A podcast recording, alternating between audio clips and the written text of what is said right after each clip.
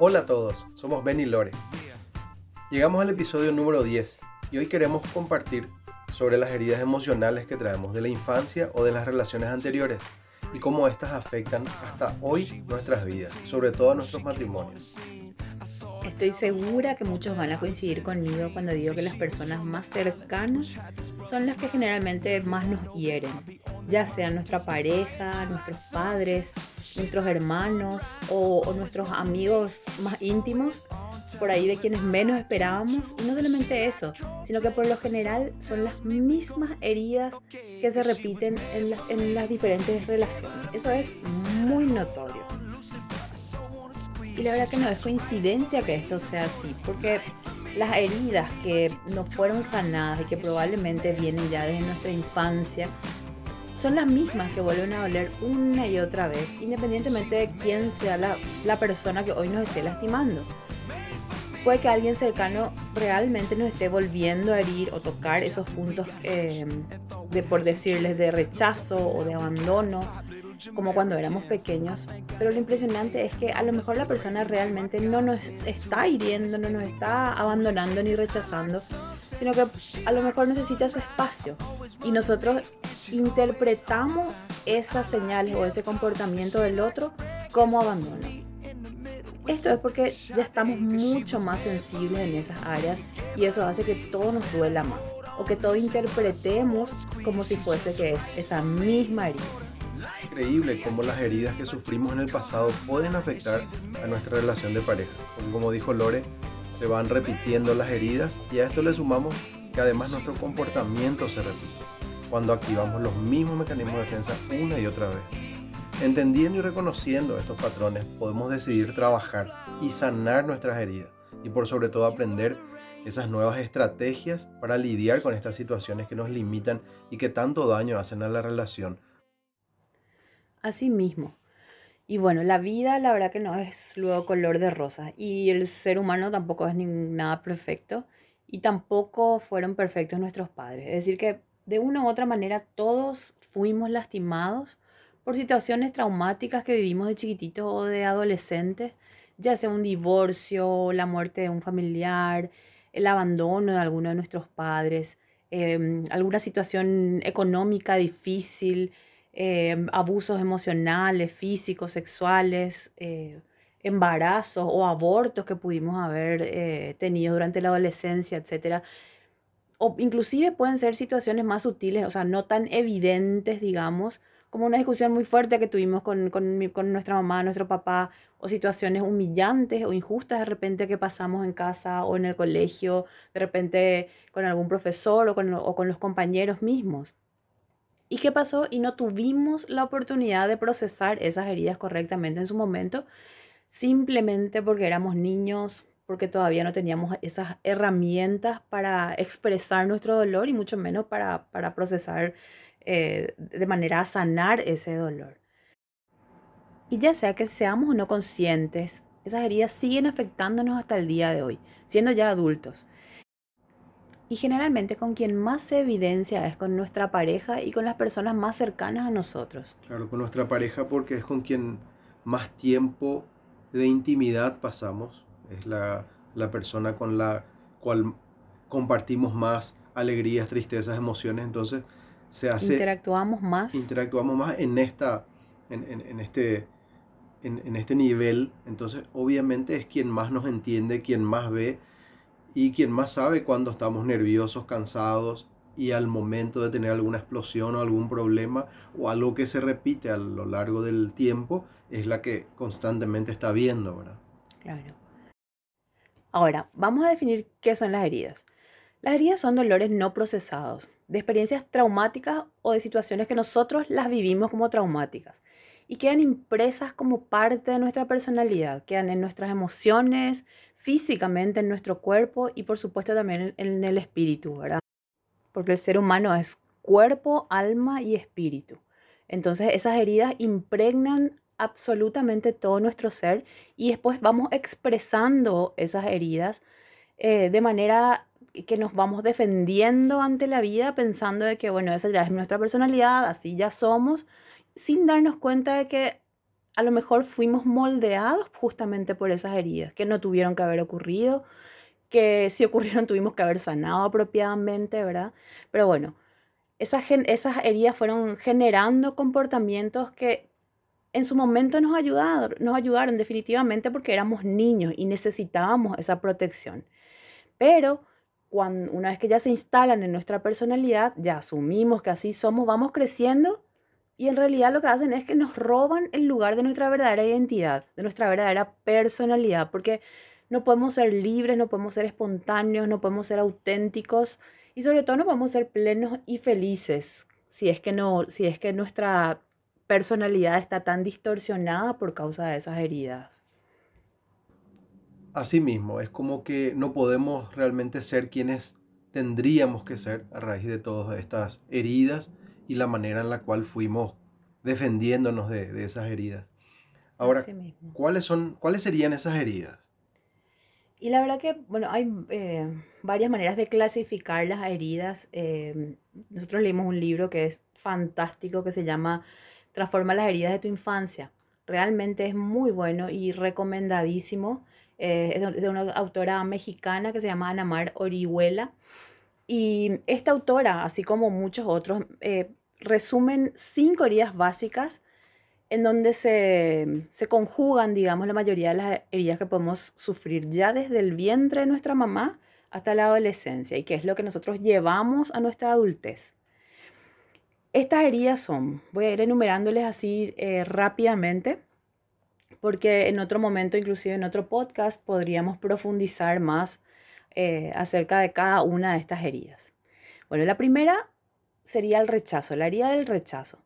Si desde el vientre materno nosotros sentimos que como que sentimos el entorno como algo amenazante, eh, situaciones que a lo mejor nuestra, nuestra mamá pudo haber vivido, ¿verdad? No necesariamente que, que nos rechazaron desde el vientre materno, pero sí puede suceder también abiertamente ese rechazo, ¿verdad? Aunque después nos hayan amado con locura, ¿verdad?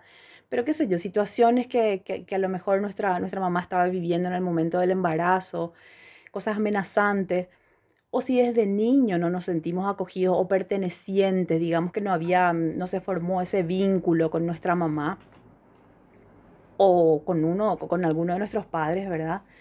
La persona herida de rechazo elige no pertenecer. Es como que como mecanismo de defensa termina aislándose y sintiéndose solitario, ¿verdad?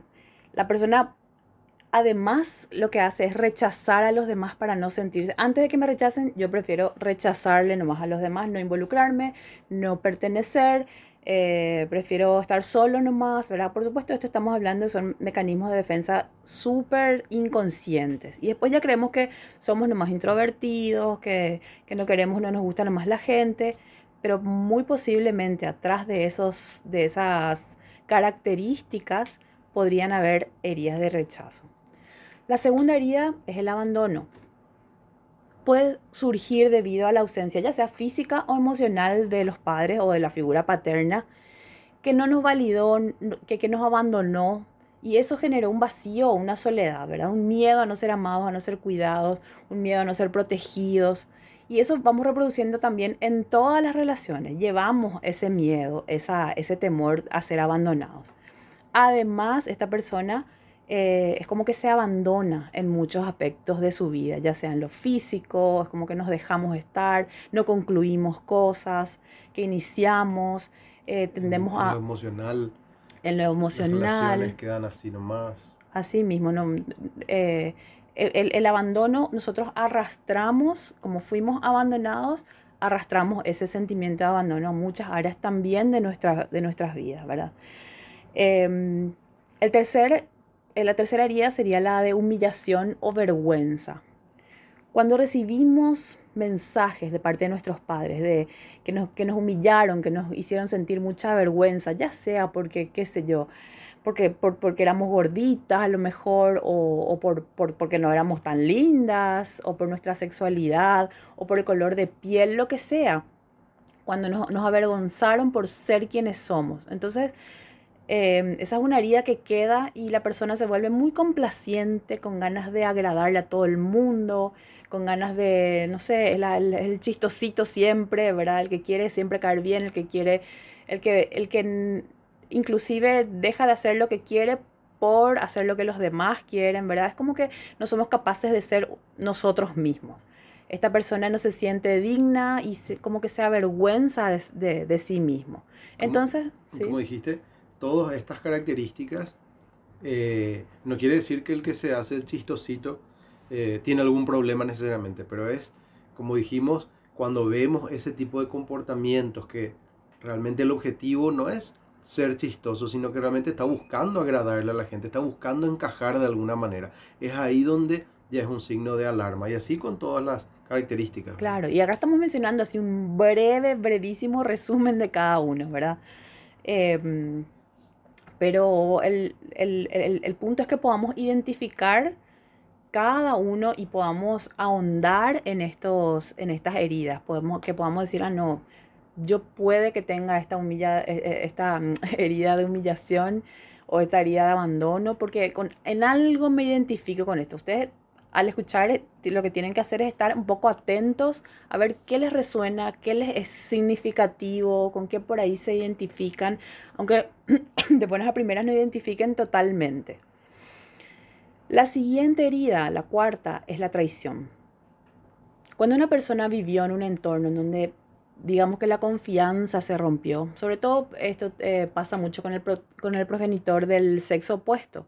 Cuando, no sé, el papá que pensábamos que era cae del pedestal. No estamos hablando en la adolescencia, a todos nos pasa que de repente empezamos a, ver a nuestros padres con, con, un poco más de juicio y, medio que caen del, del pedestal que le teníamos cuando éramos niños. Eso es normal.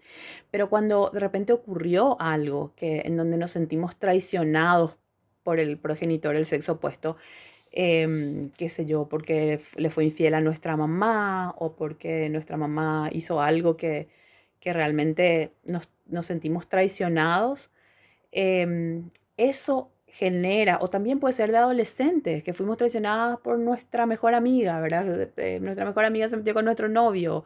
Eh, entonces, ese tipo de cosas que genera que una persona con, con, esta herida de traición sea una persona sumamente desconfiada, súper controladora, que esté en todo momento tratando de controlar las situaciones a las personas. Eh, ¿Por qué? Porque no tolera esa incertidumbre, duda de todo, em, por lo cual, por supuesto, ya está anticipándose a situaciones todo, y todo el tiempo está como que actuando, haciendo algo, em, pero con una sensación de ansiedad, como si fuese que está en un campo de guerra, un campo de batalla siempre, ¿verdad?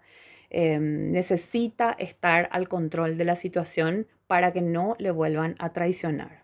Que no se, que no se vuelva a sentir traicionada, no, no, no, se va a ubicar jamás en una situación vulnerable, no va a demostrar vulnerabilidad jamás, justamente para no volver a, a, sentir, para que no le vuelvan a traicionar. Y la, mm, la quinta herida es la herida de, de, la injusticia. Cuando los padres fueron padres, eh, digamos que eh, lejanos, padres exigentes, súper rígidos, autoritarios, cuando le llenaron a los hijos de estructuras y de límites, ¿verdad? Es como que le coartan al niño en su infancia, es decir, la persona con esta herida no tuvo infancia directamente o no tuvo, como que no tuvo derecho a ser niño, a jugar, a, equivocarse, a ensuciarse, a disfrutar de ser niño, de su niñez, ¿verdad? Em, este tipo de personas no sabe dar amor porque son son muy rígidos, a lo mejor son muy correctos, inclusive eso les puede llevar a ser muy exitosos porque son muy disciplinados, son, son los chicos que sacan todos cinco, em, son muy, eh, muy, muy perseverantes, pero con la incapacidad de ser más espontáneos, sino que viven eh, y auténticos, ¿verdad? Sino que viven más bien como que desde el deber. Esto es lo que hay que hacer y se hace, punto, ¿verdad? Esta herida de injusticia también puede, puede tener una persona que a lo mejor eh, no necesariamente los padres fueron muy exigentes o rígidos eh, o, o, súper autoritarios, sino que puede ser que haya fallecido el papá, eh, entonces el hijo tuvo que asumir ese rol de padre. A lo mejor es, la persona es, el hijo mayor o la hija mayor, entonces como que tuvo que saltar, digamos, su infancia por eh, situaciones de la vida que se dieron, entonces es como que no tuvo derecho a, ser niño, a, a vivir, a la- digamos, plenamente su niñez. Quizás siempre preocupado por la mamá, siempre preocupado por su hermanito, Así siempre mismo. preocupado porque no había comida. Así mismo. Entonces ese sentido del deber se desarrolla cuando a lo mejor en una, en una infancia más estable, eh, el- los niños ni cuenta se dan si hay pan, si hay pan o no hay pan en la mesa, ¿verdad?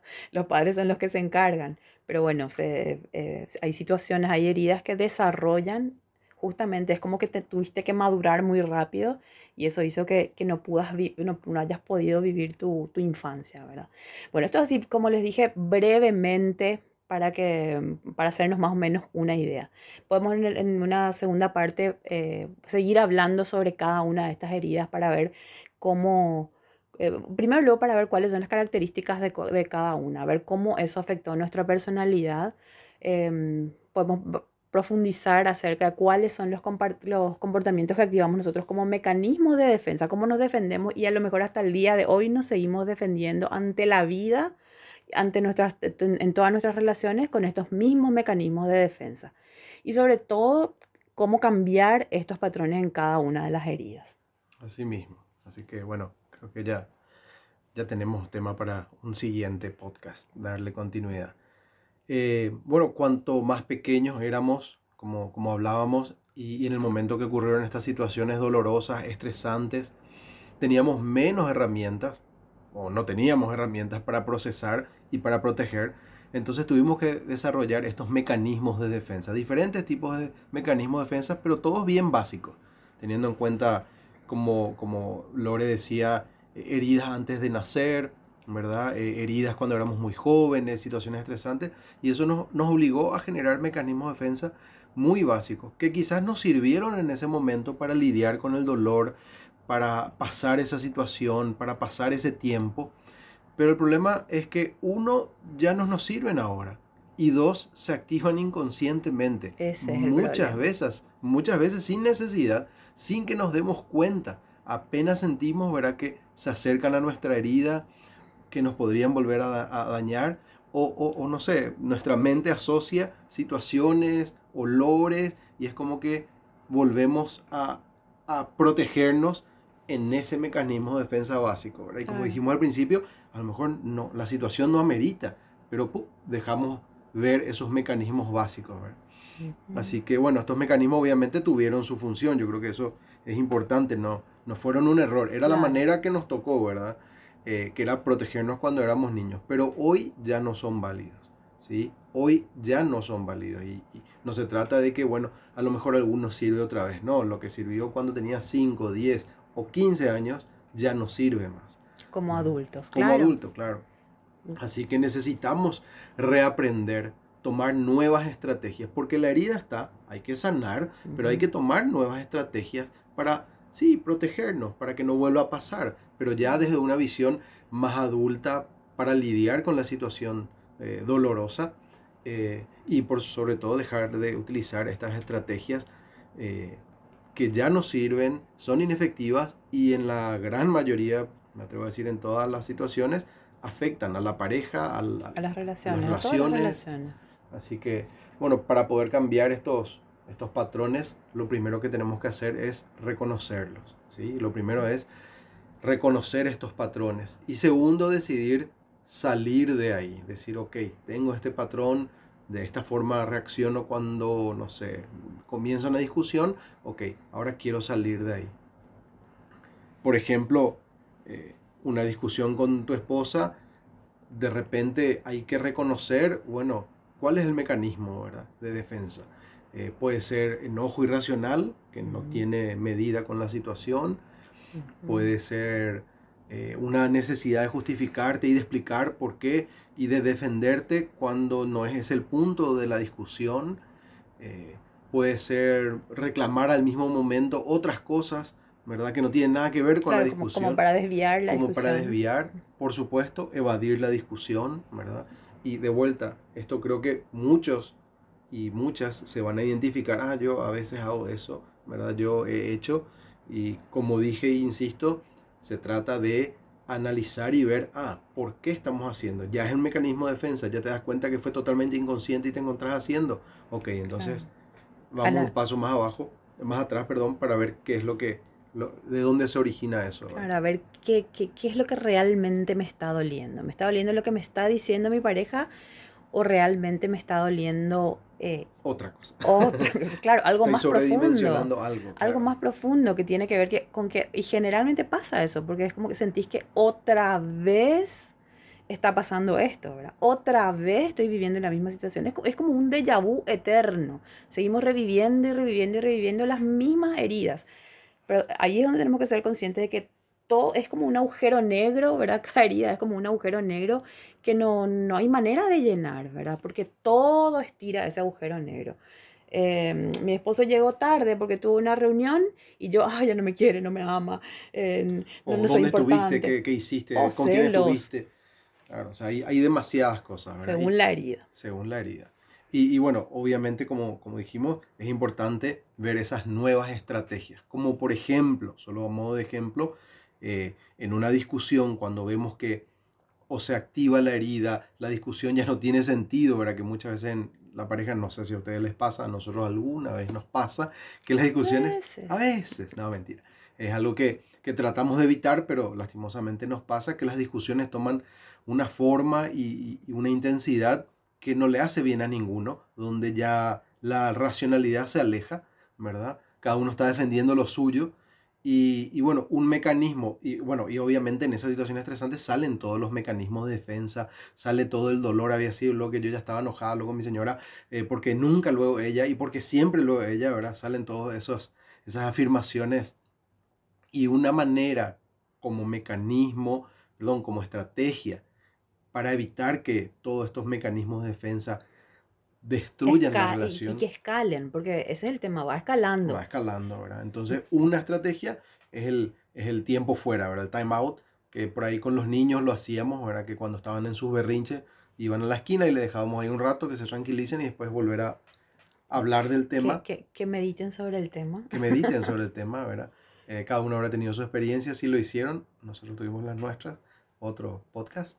Eh, y bueno, entonces uno de los dos tiene que decir, ¿sabes qué? Vamos a hacer una Vamos pausa. A hacer una pausa. Y, y, la otra persona tiene que tomar la decisión de respetar y honrar esa decisión. Y el que llamó a la, al, al, al, tiempo fuera es el que dice, ¿sabes qué? Vamos a hacer A, B, vamos a, me voy a bañar, voy a darme una vuelta, voy a ir a caminar, voy a ir a correr, eh, me voy a ir a trabajar y cuando vuelva vamos a sentarnos y vamos a seguir hablando. ¿sí? Eh, no es una manera de evadir el problema, sino es una manera de contener una situación explosiva, ¿verdad? O peligrosa o algo que está creciendo y parar, ¿verdad? ¿Qué pasa con eso? Todos nuestros mecanismos de defensa que se están escapando, se están saliendo de, control, se quedan, digamos, en remojo para volver a hablar de vuelta mucho más tranquilos, mucho más serenos, sin que esos mecanismos estén ahí afectando todo, ¿verdad? Claro, y eso nos da también la, el tiempo para enfriar la situación y para poder em, analizar qué realmente me está doliendo, ¿verdad? Eh, y, y, cuando nos volvamos a juntar, obviamente la idea no es retomar la, la discusión ahí donde estaba. nos quedamos y, ah, ¿por qué vos? No. Sino que realmente poder cada uno analizar su parte. Eso es, eso es, eh, funciona, muchísimas veces nos ha funcionado, ¿verdad? Eh, y, realmente es algo que, recomendamos siempre. Porque, ¿qué pasa? Generalmente es nuestra pareja con quien más saltan nuestras heridas no sanadas. Por el tipo de relación que tenemos, así como dijo Ben, es la persona con quien más tiempo pasamos, la que más nos conoce, con quien más intimidad tenemos. Entonces, obviamente es la persona que más frecuentemente va a tocar esos, esos botones dolorosos y va a activar ¿verdad? nuestros mecanismos de defensa. Em, pero esto es algo bueno, no tenemos que desesperarnos cuando esto ocurre. Esto es algo bueno. ¿Por qué? Porque nos da la oportunidad de, poder evidenciar, de poder ver estos patrones de conducta equivocados y corregirlos a tiempo para no trasladar a nuestro matrimonio o para no seguir trasladando, en caso de que ya lo estemos haciendo a lo mejor durante años, em, ni a nuestro matrimonio ni a nuestros hijos, porque es una realidad triste pero es una realidad que nuestros hijos son los siguientes en la lista a quienes nosotros afectamos directamente con, estas, con, estas, con estos mecanismos de defensa que, que son muchas veces inconscientes. eh, por más que les amemos, por más que, es lo último que quisiéramos eh, dañarle a nuestros hijos, pero si no los sanamos, si no los reconocemos, sin querer vamos a estar afectándole a nuestros hijos también. Em, de hecho, si nosotros nos ponemos a pensar, probablemente esas heridas que fueron ocasionadas eh, sin querer a lo mejor por nuestros padres, es porque ellos mismos fueron lastimados por sus propios padres y no entendieron la importancia de trabajar y de sanar, no conocieron a lo mejor, ¿verdad? Eh, o fallaron en el intento. Y entonces las, las heridas que fueron ocasionadas por sus mismos padres eh, son las que nos hicieron a nosotros. Y si nosotros nos sanamos, vamos a hacerle lo mismo a nuestros hijos. Esto es un círculo de no acabar. De ahí la importancia eh, como, como dijo Ben, de reconocer esto y de hacer algo al respecto, ¿verdad? Para que podamos cortar el patrón y cambiar la historia que nosotros vamos a dejarle a nuestros hijos. Em, yo, por ejemplo, les puedo compartir, bueno, en mi vida una de las heridas que yo, porque son varias, no es una nomás, eh, no es que todos tenemos una herida, podemos tener las cinco también en mayor o menor medida, ¿verdad? Em, una de las heridas que yo tuve que reconocer y trabajar fue, por ejemplo, el abandono. Eh, mis papás se separaron cuando yo tenía 13 años y mm, si bien mi papá venía a visitarnos a mi casa eh, los días que, que, se estableció, ¿verdad? Esos días amanecía y yo ya estaba súper triste, súper angustiada, ¿verdad? A mí me generaba, me generaba muchísimo dolor el saber que ese día él iba a venir, que le iba a ver, ¿verdad? Pero que pasado cierto tiempo él se iba a tener que ir. Eh, porque venía de visita, ¿verdad? Yo, ya, no iba, ya no íbamos a cenar juntos, ya no íbamos a, de repente salíamos a cenar, pero bueno, después me nos iba a dejar y se tenía que ir otra vez. Entonces, tanto me dolía que yo ya no podía casi ni disfrutar de mi tiempo con él. Y por supuesto, llegaba la hora de la despedida y eran de terror, ¿verdad? Siempre me quedaba así llorando a mares cuando se iba y me quedaba con un sentimiento de, de vacío, de soledad, de tristeza. Coste que mi papá venía. Eh, eh, no, no, no, es que él no, no, venía o no aparecía o se desaparecía, ¿verdad? Él venía en esos días sin, sin, falta, ¿verdad?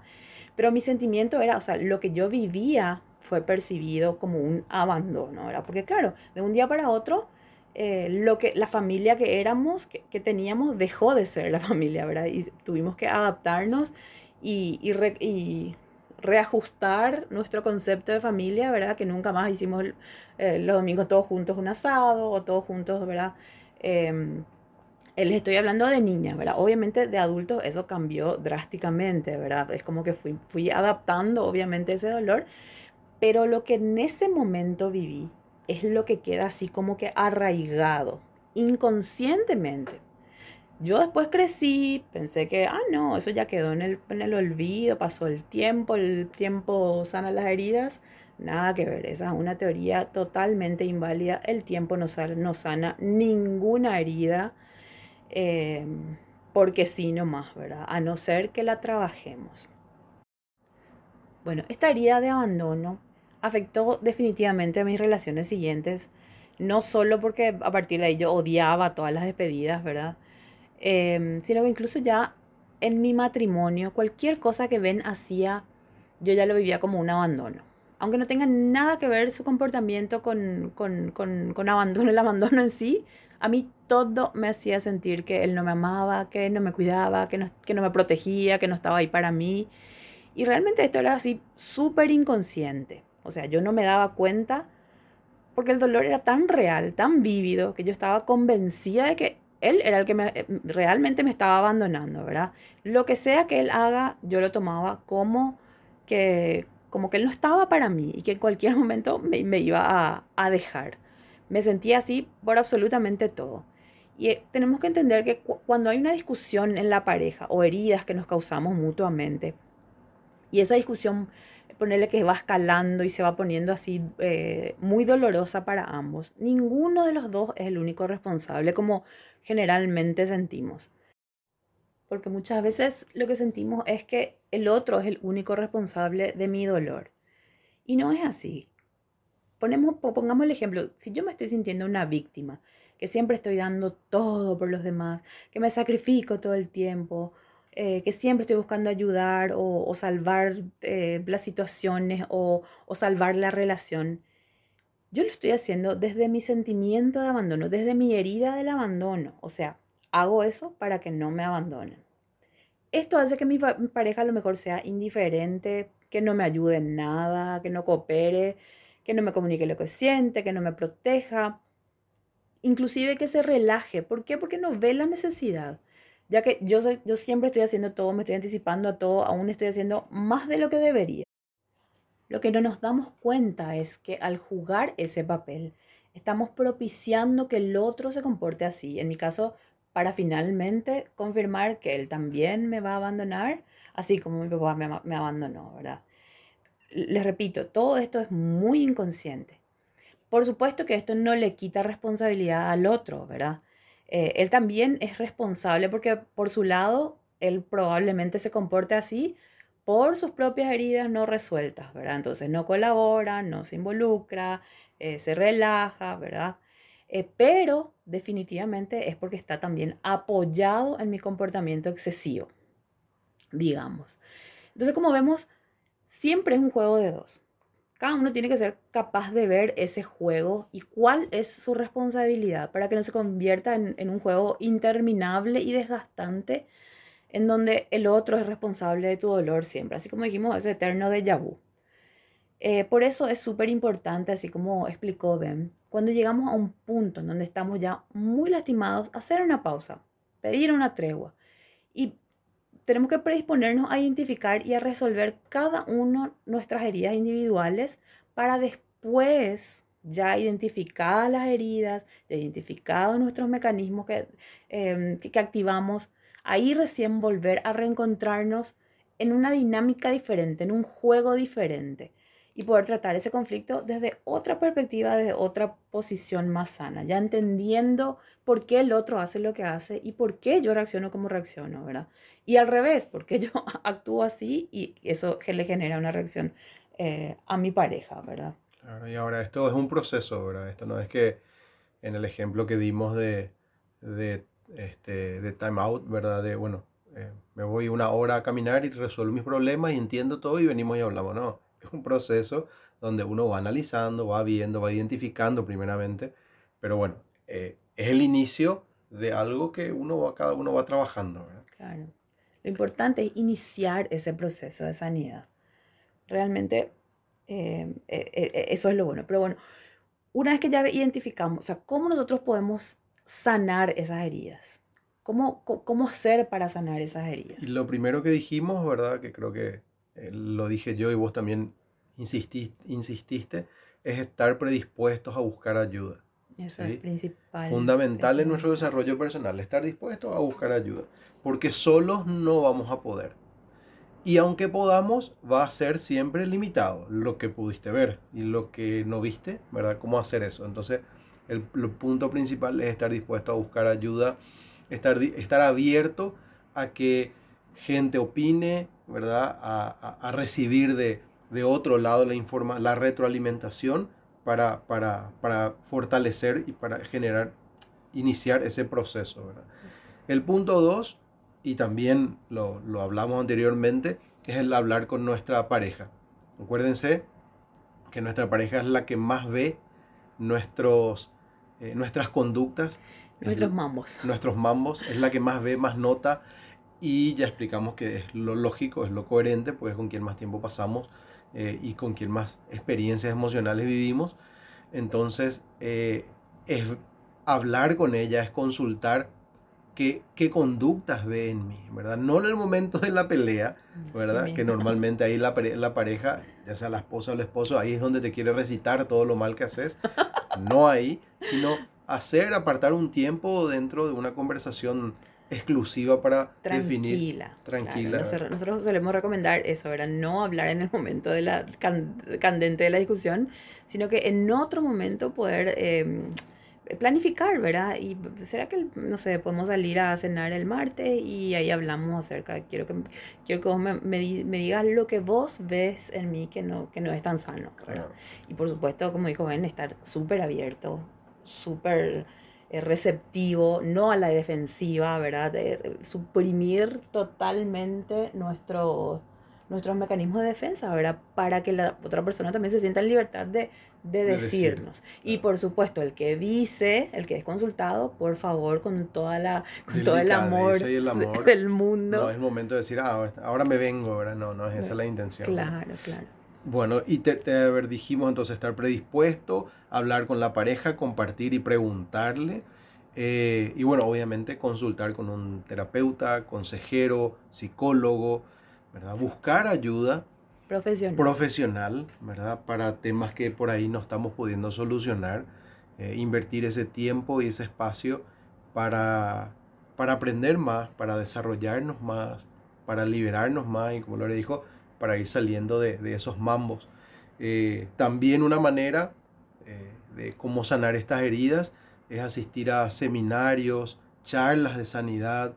Eh, nosotros, por ejemplo, ya lo hemos compartido en otros podcasts, eh, asistimos a una iglesia y, tenemos eh, de forma regular charlas de sanidad para todos. Así que hay una vez al mes, ya pasamos ahí el, el, chivo, ¿verdad? En la iglesia Centro Familiar hay una charla de sanidad que se hace una vez al mes, creo que es el tercer domingo de cada mes en la página web. Después le vamos a dejar nosotros eh, más información en el, eh, en, el, en el Instagram. En el Instagram para que puedan eh, enterarse mejor, pero hay charlas donde vos te vas y podés escuchar y, y bueno, como dijimos, estar predispuesto, ahí uno va identificando y comienza ese proceso de sanidad. Claro, porque así como dijimos, el, las heridas tienen un alcance emocional, evidentemente, pero también pueden ser físicos, porque ¿qué pasa? Estas heridas, cuanto más tiempo hace que nosotros acarreamos esta, este bagaje emocional sin sanar, ya van afectando también a nuestra, a nuestra parte física, a nuestro cuerpo. Surgen enfermedades que por ahí nosotros no, no, no, no relacionamos, pero que sí tienen relación con las heridas emocionales. Entonces estas enfermedades físicas, así como a lo mejor empezamos a tener, no sé, cada vez que discutimos tenemos... Eh, tenemos ya dolor de panza, ya nos, ya nos indisponemos, em, probablemente ya tenemos que eh, asistir a un médico, o sea, consultar con un médico y hasta gastritis nos puede dar enfermedades así mucho más eh, visibles mucho más físicas. Mucho más físicas que eh, guardan así, pero directa relación con nuestro estrés, con eh, esas heridas, con esos, esos dolores que van repitiéndose, que nuestro cuerpo ya nos llama a, a una acción, ¿verdad? Y así como consultamos con un especialista para lo físico, también tenemos que consultar con un especialista para lo emocional y cuanto más también en lo espiritual tenemos que trabajar, porque por supuesto que eso también daña a nuestra, en nuestra, a nuestra vida espiritual. La manera en que nos relacionamos con nuestro Padre tiene directamente una relación directa con la manera en que nosotros de repente le percibimos a Dios o, o nos relacionamos con Dios. Entonces muchas veces tampoco esa relación es sana porque no, no, no, nosotros no logramos sanar esas heridas previas, ¿verdad? Recuerdo que en un seminario de sanidad justamente eh, que habíamos asistido con Lore, ahí aprendimos un montón de cosas y vimos un montón de cosas sobre nuestra adolescencia, nuestras relaciones con parejas anteriores. Y eso trajo mucha sanidad, mucha libertad trajo, porque había sido que era un tremendo pa entre nosotros, un problema, era, eh, se originaba como una, una barrera muy fuerte, ¿verdad? y a raíz de eso comenzamos a, a encontrar y a sanar, ¿verdad? A, indagar, a indagar. Y, a, hablar entre nosotros. Eso pasó hace, no sé, 20 años atrás, creo, no sé, más o menos. Sin embargo, seguimos trabajando, quizá no ese tema específico, pero sí en otras áreas, ¿verdad? Así mismo. Otra manera de sanar y de, de conocerse y de ir trabajando es leer libros juntos, ¿sí? Eh, libros para pareja, sobre relaciones de pareja, manejo de conflictos en pareja, eh, devocionales en pareja. Eh, nosotros tenemos un devocional que es una lectura, eh, una lectura con base bíblica, donde todos los días toca un tema y podemos compartir juntos, ¿verdad? Entonces nosotros tomamos eso como para hacerlo algo juntos. ¿Por qué? Porque nos da crecimiento. Nos desafía, por un lado, a ver qué Dios nos está hablando, qué estamos eh, trabajando en nuestra vida y por otro lado nos desafía a crecer juntos. Yo veo como Lore crece, ella ve como yo crezco y eso nos, nos, nos une mucho, ¿verdad? Claro, porque el, devocional realmente, hay, hay devocionales súper buenos que son específicos para pareja. Em, el, creo que ya comentamos también en otros episodios que el, que hicimos el año pasado es fantástico, que es el devocional para parejas de los cinco lenguajes del amor, del libro de los cinco lenguajes del amor. Y realmente sin desperdicio, cada día era un desafío nuevo, era un replantearnos muchas cosas, reconocernos en muchas cosas que, que, seguíamos, que seguimos haciendo mal, eh, tomar la decisión de cambiar, era realmente muy bueno. Este año estamos haciendo otro devocional para matrimonios eh, que también es muy bueno, porque realmente eh, los devocionales, ¿qué es lo que hacen? Detonan ciertos temas que a lo mejor de otra manera ni por si acaso vamos a hablar en, la pareja, porque son temas que ni, nos vamos a imaginar, ¿verdad? Pero cuando algo hace que detone, ya sea en la consulta, ya sea eh, en la terapia, ¿verdad? Ya sea a través de un libro, a través de una charla que asistimos. Con la pareja en discusiones. Con discusiones. Saltan ciertos temas que nos obligan a conversar y a, entendernos más, a conocernos más, ¿verdad? Em, además estamos leyendo un libro que es de relacionamiento eh, también de, pareja, que es buenísimo, que también nos ayuda muchísimo a seguir conociéndonos, eh, genera un montón de, conversaciones que nos quedamos así asombrados. Realmente no, no sabíamos que mucho todavía nos falta conocernos. Eso la otra vez le decía yo a Ben qué, qué bárbaro, qué, qué, mucho nos falta, ¿verdad? Pero, pero bueno, es, es, desafiante y eso yo creo que es lo divertido de que, wow, eh, en 26 años de casado todavía seguimos aprendiendo el uno del otro y yo sigo aprendiendo en esto, realmente en estos últimos meses, tanto, tanto aprendí de, de, gracias a este libro que les digo em, acerca de, de Ben, ¿verdad? De su personalidad, de cómo él Em, y él de mí, porque de repente asumimos ciertas cosas y asumimos que pensamos igual o que sentimos igual o que interpretamos las cosas de igual manera y es sorprendente ver cuando no es así, somos tan diferentes y está bien que así seamos, ¿verdad? Entonces, con más razón, es importante eh, conocernos, ¿verdad?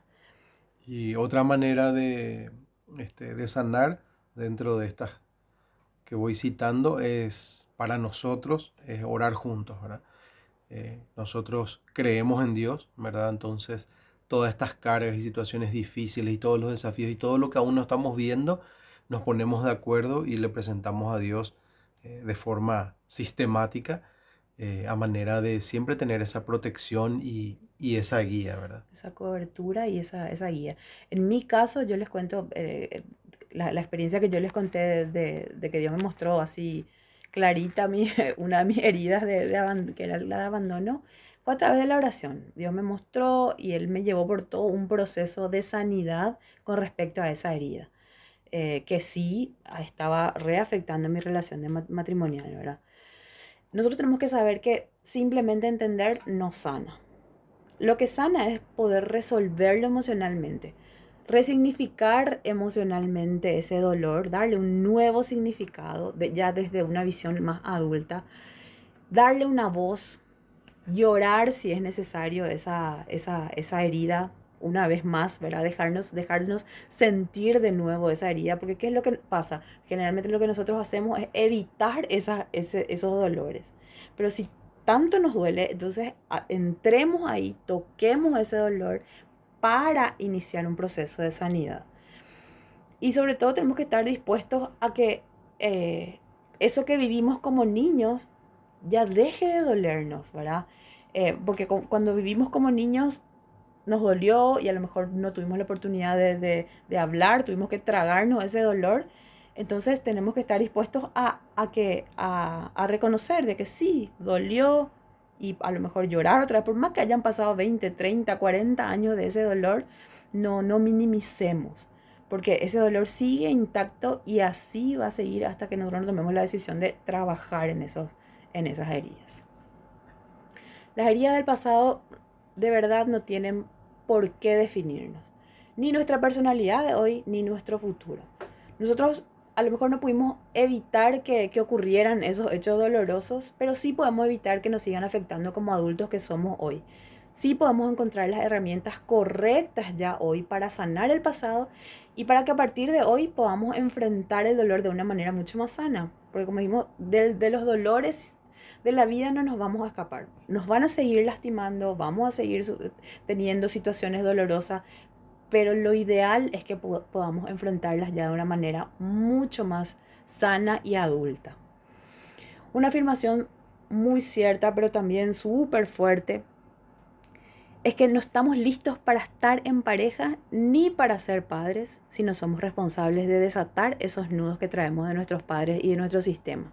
Porque sí o sí los vamos a trasladar a nuestras relaciones y lo vamos a repetir con nuestros hijos.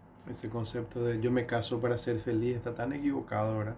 Totalmente. Vos te casás siendo feliz para disfrutar esa felicidad con otra persona, ¿verdad?